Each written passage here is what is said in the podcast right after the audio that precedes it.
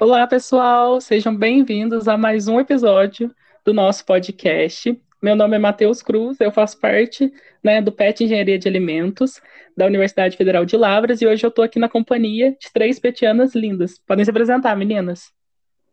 Ai, adorei essa introdução. Oi, gente, eu sou Ana Carolina, também faço parte do PET. Estou muito feliz de poder estar aqui com vocês hoje gravando esse podcast.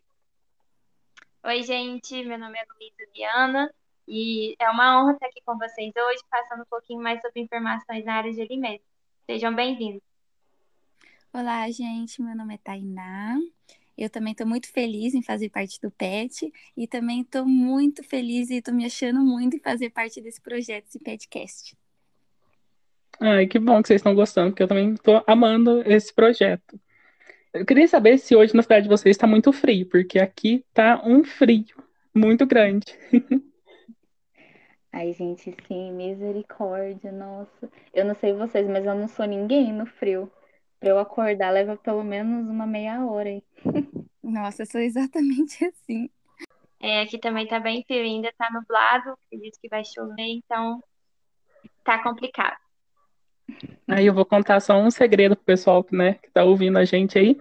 A gente tá aqui gravando, mas tá todo mundo de pijama, tá, gente? Porque é tinha pandemia, infelizmente. É assim que a gente trabalha atualmente. Exatamente. E para vocês né, que estão ouvindo né, o nosso é, podcast pela primeira vez, esse quadro chama PetCast. Ele tem como objetivo falar sobre as curiosidades e acontecimentos na área de alimentos. Então, se você quer saber qual é o tema de hoje, é só esperar a nossa vinheta aí, que a gente vai abordar um assunto muito importante para a gente, tá bom? Então, roda a vinheta. Com vocês, PetCast, um oferecimento Pet Engenharia de Alimentos. Então, meninas, já que todo mundo está né, animado com as gravações né, do podcast, então vamos iniciar o tema de hoje. É, hoje a gente vai falar um pouquinho de algumas informações né, sobre o Covid-19 e a sua transmissão através dos alimentos e também das embalagens. Né, infelizmente, a gente já está mais de um ano aí, né, passando por essa pandemia, não está sendo né, nada fácil, então a gente achou que era interessante né, comentar um pouquinho sobre como está sendo né, todo o processo de proteção né, contra esse vírus. É, a gente sabe também que as informações ainda estão sendo estudadas, né? Existem muitas pesquisas sendo desenvolvidas atualmente com relação ao vírus, por ele ser novo, né? A gente não tem muito conhecimento sobre o assunto ainda, então pode ser que algumas informações que sejam ditas hoje aqui no podcast, né? Ainda no futuro, ainda muito próximo, pode ser que elas tenham, sejam diferentes. Então, a gente gostaria de alertar vocês, né, que algumas informações podem ser que mudem, porque a gente está em um processo ainda de pesquisa com relação a esse assunto. Então, nós buscamos buscar fontes aí, né, é, que sejam confiáveis para transmitir e poder passar para vocês um, conhecimento com base científica mesmo. Tá bom? Então, só para fazer uma breve introdução aqui, né, a COVID-19 ela é uma infecção respiratória aguda causada pelo coronavírus, ou seja, o SARS-CoV-2, e ela tem um potencial muito grave, ou seja, né, que pode levar as pessoas à morte, que é o que infelizmente está acontecendo aqui no Brasil em massa mesmo. Como é que está sendo para vocês, meninas, esse tempo de pandemia? Ai, para mim já está sendo desesperador. Nossa senhora, é medo de sair contra isso. Não aguenta mais também ficar em casa. É bem difícil. Depois de quase dois anos. É, um ano e meio. É horroroso. Isso. Mais de um ano já, quase um ano e meio. E acho que foi, foram fases, assim, né? No começo a gente achou que ia ser por pouco tempo, depois a gente começou a ver o agravamento, aí depois a vacina, agora a gente está esperando a vacina, só que o pessoal não está muito respeitando, né? O distanciamento social e tudo mais. Então a gente segue, eu sigo esperançosa, assim, né? Querendo poder ficar, ficar que fique tudo bem de novo. Não vai ser a mesma coisa de antes, né? Porque acho que a gente vai ter que manter muito dos cuidados que a gente tem agora para durante um bom tempo, né? Mas que as pessoas parem de morrer tanto e que a gente consiga ficar todo mundo vacinado logo. É isso que eu ia falar. É tudo muito incerto, é, e hoje ainda é, né? Mas a gente tem mais estudos, a gente consegue aprofundar, aprofundar mais sobre o, esse, esse vírus, né? Mas é, a esperança tem dentro de todo mundo, né? Questão de ter a vacina, questão de vir é, dias melhores. Então, está sendo difícil para todo mundo, para quem está estudando, para quem está trabalhando, mas eu acredito que a gente vai superar tudo isso junto, né? Com o tempo. E cabe a gente é fazer nossa parte e estudando tudo que a gente está tendo agora, na ciência, e acreditar que tudo vai dar certo. Sim, eu acho que a gente, como estudantes, né, que tem acesso ali à informação mais diretamente, é um papel nosso dentro das nossas famílias, né, é, conversar com os nossos amigos, né, nossos conhecidos e repassar o, o conhecimento. E também, lógico, né, nessa fase agora, igual a Ana falou, né, são fases, e agora acho que a gente está sentindo até mais, porque realmente a gente está vendo isso mais próximo, né? Está acontecendo com familiares, está acontecendo com amigos. Quando a gente eh, transforma esses números em nome de pessoas próximas a gente, que a gente vê todas as dificuldades e tudo mais, eu acho que tem um impacto, tem um peso muito maior, assim, né? Bom, gente, agora eu vou falar um pouco sobre como é transmitido esse vírus. Bom, de acordo com as evidências que a gente tem mais atuais, evidências científicas, é importante salientar isso. O SARS-CoV-2, ele, da mesma forma que os outros vírus respiratórios, ele é transmitido principalmente por três modos, que é o de contato, por gotículas e por aerosol. Bom, eu vou falar primeiramente da transmissão por contato essa transmissão da infecção por meio de contato direto com uma pessoa infectada. Como, por exemplo, a gente aperta a mão de uma pessoa na rua e depois a gente leva a nossa mão aos olhos, nariz e a boca, que são os lugares que o vírus ele tem contato para infectar a gente, né? Ou também quando a gente entra em contato com objetos ou superfícies que estão contaminadas por esse vírus. É, e tem também a transmissão por gotículas. Eu acho que é uma das que mais preocupa né, a população hoje em dia, que é a transmissão da infecção por meio da exposição a gotículas respiratórias, é, que vão ser expelidas pela pessoa que está contaminada. Né? E, no caso, ela para para ocorrer essa transmissão, a pessoa tem que tossir ou espirrar é, quando ela se encontrar a menos de um metro de distância de outra pessoa. E por último, como a Ana havia dito, é a transmiss transmissão por aerosol, que é uma, é uma transmissão de infecção por meio de gotículas respiratórias menores, né, os aerosóis, e que contém o vírus e, e pode permanecer suspensa no ar. E são levados por distâncias menores, como a Luísa havia dito, de um metro entre as pessoas. Por isso que falam que você tem que evitar, né, é, locais fechados, porque mesmo que tem, esteja todo mundo ou de máscara e tenha uma pessoa contaminada ali sem máscara, fica no ambiente, né? Então é importante é, salientar isso, de evitar lugares fechados. E... Sim, inclusive no essa informação, né, a gente retirou do site do Ministério da Saúde e lá fala essa questão, né, de um metro mas já existem especialistas, né, pessoas que já dizem que né, o ideal seria em torno de dois metros a mais para a gente realmente né, evitar um contato próximo, né, para que não exista nenhuma realmente uma possibilidade. Então, se você que está indo aí nos barzinhos, né, é, tomar sua cerveja, né, comer, comer um lanche, preste muita atenção nessa questão do distanciamento das mesas. Às vezes as mesas estão muito perto, as mesas estão lotadas, então pode ser que você esteja correndo risco, achando ali que está que tá, é, tendo um distanciamento social. lembrando, né, que eu acho que o mais importante que é por mais que os bares e mais estejam abertos, opte por é, por delivery, né? Não se exponha assim de forma tão gratuita, sem necessidade. Eu acho que agora, meninas, é o tópico mais importante, né, do nosso episódio de hoje, que é com relação à transmissão dos alimentos, né? com relação à transmissão por meio das embalagens. Eu queria saber de vocês, né, se vocês também entraram nessa noia, né, nessa preocupação com relação, com relação, né, à lavagem dos alimentos e da embalagem. Como é que foi para vocês?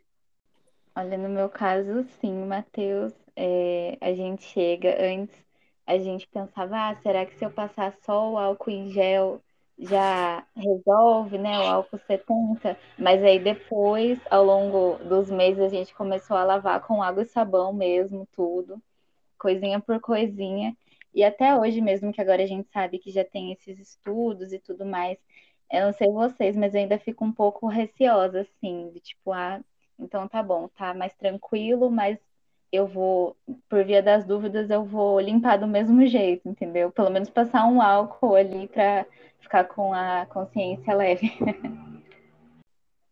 É, Ana, eu concordo com você também. Mesmo tendo um conhecimento maior sobre a gente tendo os estudos que a gente vai falar mais pra frente, eu ainda tenho um pouco de medo em tudo quanto é lugar que eu vou, superfície que eu toco, eu tento higienizar com álcool, lavar a mão, porque a gente ainda tem esse receio, né? A gente não sabe ao certo como que é tudo isso. Então, eu sempre tento, sim, higienizar, e no início aqui em casa a gente ia no supermercado, em todos os lugares, passava o álcool 70 em tudo, e até hoje, às vezes, a gente faz sim. Ah, eu também. Eu peguei mania, né? Eu comprava álcool 70, colocava aqueles borrifador. Nossa, chegava em casa, era álcool na sacola, álcool na embalagem. Aí eu lavava todas as frutas, os legumes antes de colocar na geladeira. Era um trabalho, é um trabalhão, né? Eu também, porque eu continuei em Lavras, né? Mesmo com a pandemia, eu, né, eu morava sozinho, então continuei em Lavras. E eu continuei consumindo, né? O lanche, não perdi esses costumes, né? De estudante, né? É, mas eu fiquei bem grilada, assim, com relação a isso, sabe? Ainda mais por utilizar muito do delivery, então eu também fiquei muito preocupado. Então, toda vez que chega alguma coisa, é passar álcool, né, borrifar o álcool ali nas embalagens, é passar álcool na mão. Inclusive, né, não sei se aconteceu isso com vocês, mas a minha mão, vários momentos dessa quarentena, né, ao longo desse tempo de quarentena, várias vezes ficou meio que escamando, né, porque de tanto que a gente acaba utilizando o álcool. Eu não sei vocês, mas eu é, eu gosto mais de utilizar o álcool, né, pela praticidade ali do momento, mas eu vi que eu estava até mesmo abusando, mesmo igual a Luísa falou, no caso dela, porque, querendo ou não, né, é uma preocupação muito grande pra gente. Então, gente, é, passar álcool em gel na mão também. Eu, todo lugar que eu vou, eu levo. Se eu toco em alguma coisa, até para abrir a porta de algum lugar, eu tento abrir com ou com o cotovelo, com a manga da blusa, é, para apertar o botão do elevador a gente fica muito nessa noia mesmo, né? E a minha mãe ela descobriu que ela tem alergia a álcool em gel. E aí a gente teve que ir na farmácia de manipulação para ver um outro álcool, porque a mão dela realmente ficava em carne viva, assim, sabe? E é uma coisa que a gente precisa usar toda hora. Então, assim, a gente vai descobrir outras coisas que a gente nem imaginar que tinha, né? Então, desde o início da pandemia, né, a gente fala muito sobre possíveis contaminações de embalagem e alimentos. Então, a gente fica nessa, vamos dizer, nessa neura, né? Tipo assim, pode ou não pode passar? Será que se a gente consumir? Surgiu até questões sobre o delivery, como o Matos falou, que ele come muito, né, lanche. Então, surgiu essas preocupações. E até pouco tempo era incerto. Mas após uma nota da FDA, e o Departamento de Agricultura dos Estados Unidos? Bom, esses órgãos que a Tainá falou, eles são equivalentes à Anvisa, que a gente tem aqui no Brasil, e ao Ministério da Agricultura. E, bom, as notas elas deram fim a essa dúvida que a gente tinha, nós e muitas pessoas também, né, em todo o mundo, a respeito da pandemia e do Covid-19.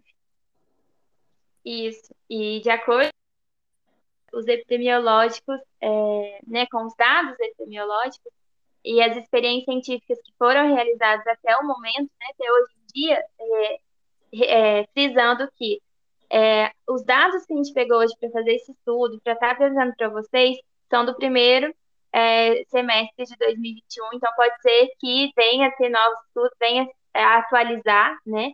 Então é importante ressaltar isso. E no momento, é, até o momento são esses dados, e eles não demonstram qualquer evidência de que o alimento ou as suas embalagens podem ser vetores de transmissão do vírus, que é o causador da Covid-19 em humanos. Sim, sim. Eu acho que outra coisa que é muito importante a gente salientar com relação a essas informações é que elas têm como base um consenso internacional nesse sentido. Ou seja, é, esse, esse fato, né, que foi essa nota que foi lançada pela FDN, FDA, ela mostra que ela leva em consideração, né, que mais de 100 milhões de casos de Covid-19, né, não apresentaram evidências epidemiológicas com relação à transmissão por meio da comida, por meio das embalagens, ou seja, o, a, o estudo então apresenta, ele confirma que as embalagens e os alimentos, eles não são fontes de transmissão do, do Covid-19. Então, acho que é até um alívio para a gente nesse momento, sabe? É uma coisa a menos, né? Dentre todas as formas que a gente mostrou ali, apresentou para vocês hoje no episódio de poder se proteger do Covid, e agora a gente pode ficar aí um, um pouco mais calmo, que é uma coisa a menos. Mas vale lembrar, né, que essas medidas que a gente adotou né, ao longo da, de toda a pandemia de higienização dos alimentos, principalmente na parte da lavagem né, das frutas, das verduras, deixar ali de molho durante 15 minutos com um pouquinho de água sanitária, entre outras medidas que foram adotadas, elas são importantes é, para a nossa saúde de um modo geral, não só com relação à Covid, mas também com relação a outros micro-organismos, a outras doenças que realmente são transmissíveis através dos alimentos, como por exemplo o que acontece com a hepatite A, né, e outras doenças que vêm, são oriundas dos alimentos, né, dessa transmissão por meio dos alimentos. Então é interessante que mesmo assim a gente continue adotando essas medidas, mas por outros motivos, não agora a gente pode ficar mais aliviado com relação à Covid-19. Esses estudos também, né, que foram realizados, eles também mostram que as partículas que estão encontradas ali no, nos alimentos e nas embalagens, elas estão numa carga viral muito baixa, ou seja, o que, o que não deixa que a gente seja contaminado e que isso se torne, então, né, se manifeste no nosso corpo como realmente uma doença. Então, como o Matheus disse, é, foram feitos alguns estudos, né, é, publicados já, e neles apontam que a carga viral que você precisa, né, para contrair o vírus, nas embalagens é muito pequena. Então a chance de você pegar algo assim, vamos dizer, por essas embalagens é assim, é mínima, né? Então a questão mesmo é é o contato, é você estar tá próximo de alguém que esteja infectado ou então você a pessoa que esteja contaminada acabe de tocar naquele local e você acabe de né, tocar no mesmo local e já leve as suas mãos à, à área da boca, nariz ou, ou os olhos. Sim, gente. Então, como o Matheus e a Tainá falaram, é, essa preocupação excessiva que a gente tem ou tinha em higienizar os pacotes e as caixas quando a gente chega do mercado ou quando a gente recebe um delivery em casa seria um exagero, de acordo com os especialistas, tá? É, higienizar as mãos da forma correta já é o suficiente, porque é o principal. É, além disso, alguns estudos foram realizados com o objetivo de avaliar o tempo de persistência do vírus em superfícies. E esses estudos eles mostraram que em algumas superfícies o vírus ele pode ficar por horas ou até mesmo alguns dias. É, eles encontraram traços do RNA do SARS-CoV-2 mas para esse vírus ele se replicar, ele precisa estar tá na nossa célula, ele precisa estar é, tá na célula hospedeira. Então, nessas superfícies, ele, ele não se replica. Então, é por isso que falam que é muito difícil a gente pegar esse vírus pelas superfícies.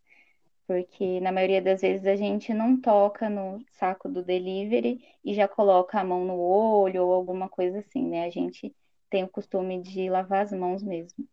E eu acredito, Ana, que nesses estudos, né, que você falou, que muitas pessoas ficaram com medo quando souberam, né? Então, é, metais, em plásticos, a diferença e, a, e a, o tempo era muito grande, né? De dias, igual você falou.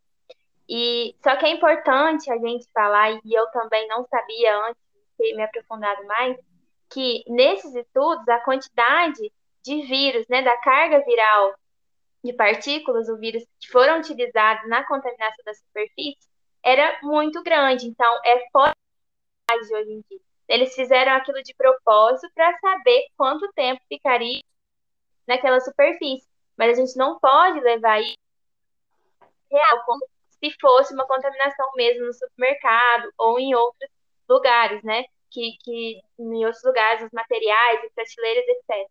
Então, é importante a gente falar isso e ressaltar muito que a, a, os estudos apontam, sim, que é possível, tem meses, dias, mas a realidade é totalmente diferente. Por isso que a gente anula essa hipótese de que a gente não pode ter A gente tem o contato, mas a, a, contaminação é muito baixa, né? A transmissão, a gente ter aquele vírus no nosso organismo é muito baixa, como vocês é, falaram. E além das embalagens, a gente também é, pode falar sobre os alimentos, né? Os alimentos podem transmitir o SARS-CoV-2.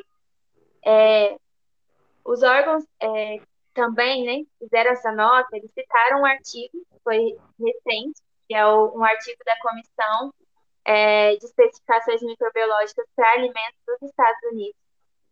E nesse, nesse artigo, né, que é uma respeitada entidade de segurança alimentar, eles falam que apesar de bilhões de refeições em embalagens de comida manipuladas desde o início da pandemia de Covid-19, até o momento não há qualquer evidência de que comida, embalagem de comida ou manipulação de comida seja uma fonte ou uma importante rota de transmissão da SARS-CoV-2, resultando em Covid-19.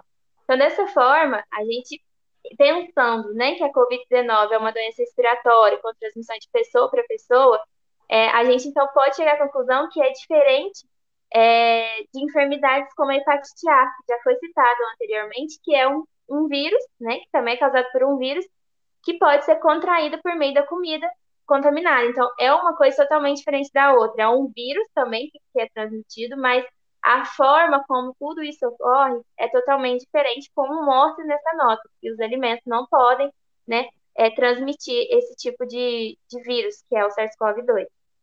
Bom, isso mesmo. E na nota da FDA e do USDA, eles apontam que os consumidores eles podem ficar tranquilos em relação aos alimentos que consomem e às embalagens que tocam, porque a probabilidade de uma exposição infecciosa ao vírus através do consumo de alimentos de origem animal, que podem possivelmente ser infectados com o vírus do coronavírus, é insignificante e muito baixa, quando através do contato com alimentos contaminados por contaminação cruzada ou com materiais em contato com os alimentos.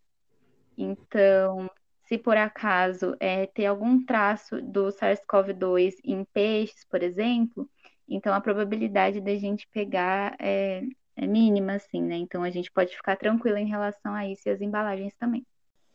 Então, como surgiu dúvidas, né, se os alimentos eles podem realmente transmitir o SARS-CoV-2, também se, se teve dúvida em relação e como a gente pode controlar esse vírus na cadeia produtiva do alimento. Como a gente já tem o costume, né, de fazer nas indústrias de alimentos, a gente continua fazendo essas é, medidas preventivas simples de em relação à higienização dos alimentos, dos ambientes e das mãos de todas aquelas pessoas, né, que trabalham em contato com a cadeia produtiva de alimentos para manter o, o, o vírus do coronavírus e também de possíveis microrganismos patogênicos longe dessa cadeia de produção e que o alimento possa né, chegar à mesa do consumidor seguro e ideal para o consumo. Então, essa higienização ela tem que ser né, feita é, é, frequentemente. Então, você tem que fazer a higienização das mãos, dos manipuladores. E também, essa higienização, a gente às vezes não tem costume de dar ênfase, mas ela também tem que ser feita desde a produção primária, que é lá no campo, até como eu havia dito, na, na mesa do consumidor, na hora que você vai manipular o alimento, né, para fazer o preparo e assim você conseguir consumi-lo. Outra coisa que também é muito importante a gente salientar é com relação às formas de gerenciamento de segurança dentro das indústrias. As indústrias, elas têm aí já como princípio, né, realizar análise de perigos e pontos críticos de controle dentro das empresas e também de realizar as boas práticas de fabricação, ou seja, divulgar esse conhecimento dentro dos seus funcionários. Por que, que a gente tem que fazer isso? Porque essas são medidas que são eficazes para o controle de micro-organismos que são patogênicos, ou seja, de origem alimentar, e também, né, a gente percebeu que ele também é efetivo no caso da evidência do SARS-CoV-2 nos alimentos. Ou seja, uma coisa que a gente já fazia antes mesmo da pandemia, atualmente serve como uma forma de prevenção dentro das indústrias para a proliferação do vírus nos alimentos e nas embalagens. É, então, gente, só a título de curiosidade, é, as doses distribuídas até hoje são mais de 100 milhões de doses, né? E São Paulo lidera o ranking, logo depois a gente encontra Minas Gerais, Rio de Janeiro, Bahia e o Rio Grande do Sul. Agora, em relação às doses aplicadas, já foram 71 milhões de doses. E aqui no Brasil a gente tem três vacinas que estão sendo aplicadas. É a da BioNTech e a Pfizer, da Fundação Oswaldo Cruz, que é a Fiocruz, mais conhecida como AstraZeneca, e também a do Instituto Butantan, que é da Coronavac. E a, todas essas vacinas requerem duas doses, então é importante tomar as duas doses, tá bom, gente? E todas essas informações, né, que foram citadas aqui no nosso podcast, né, no nosso episódio de hoje, elas tiveram como fonte de pesquisa o site do Ministério da Saúde e o site oficial do Covid Brasil. Além disso, nós vimos matérias também do jornal Estadão, né, da parte do Summit Saúde Brasil 2021 e também do site G1, na parte de bem-estar. Nós também ouvimos o podcast Café da Manhã, que fala, no episódio que fala sobre o que protege do coronavírus e o que não é tão eficiente. E além disso, a gente também é, se baseou, né, teve aí como base o artigo Alimentos, SARS-CoV-2 e Covid-19, contato possível, transmissão improvável. Esse artigo ele tem como autores a Bernadette Dora, a Marisa Land Landgraf e o Wellington Manuel. Eles são professores da Faculdade de Ciências Farmacêuticas da Universidade de São Paulo, ou seja, a USP, e também são pesquisadores. Então é isso, gente, nosso podcast de hoje. Esperamos que tenham gostado e ressaltamos que todas as informações aqui citadas são referentes ao primeiro semestre do ano e podem sofrer modificações. Então, fiquem de olho em todos as, a, os jornais, todos os artigos que tem sobre esse assunto para se inteirarem melhor. Sim, se vocês também quiserem, né, continuar acompanhando os nossos podcasts, sigam a gente aqui no, no Spotify também. Tem aí a habilitação, né, colocar para seguir, porque aí assim, sempre que, você, que a gente postar algo novo, né, vocês vão poder receber a notificação e poder estar aí sempre é, informados com a gente, né, e participando dos nossos quadros. Exatamente, e também não, é, não esqueça de seguir o PET nas nossas redes sociais, é arroba petalimentosufla curte e comente as nossas postagens e fique ligados que a gente sempre atualiza vocês sobre esses assuntos, sobre os possíveis projetos do PET e também sobre novos podcasts. Sim, gente, por fim, se inscrevam no nosso canal do YouTube também, muito chiques. É o PET Engenharia de Alimentos UFLA. Lá a gente compartilha o vídeo das nossas capacitações, sobre os nossos projetos e bastante informações também sobre o mundo da engenharia de alimentos.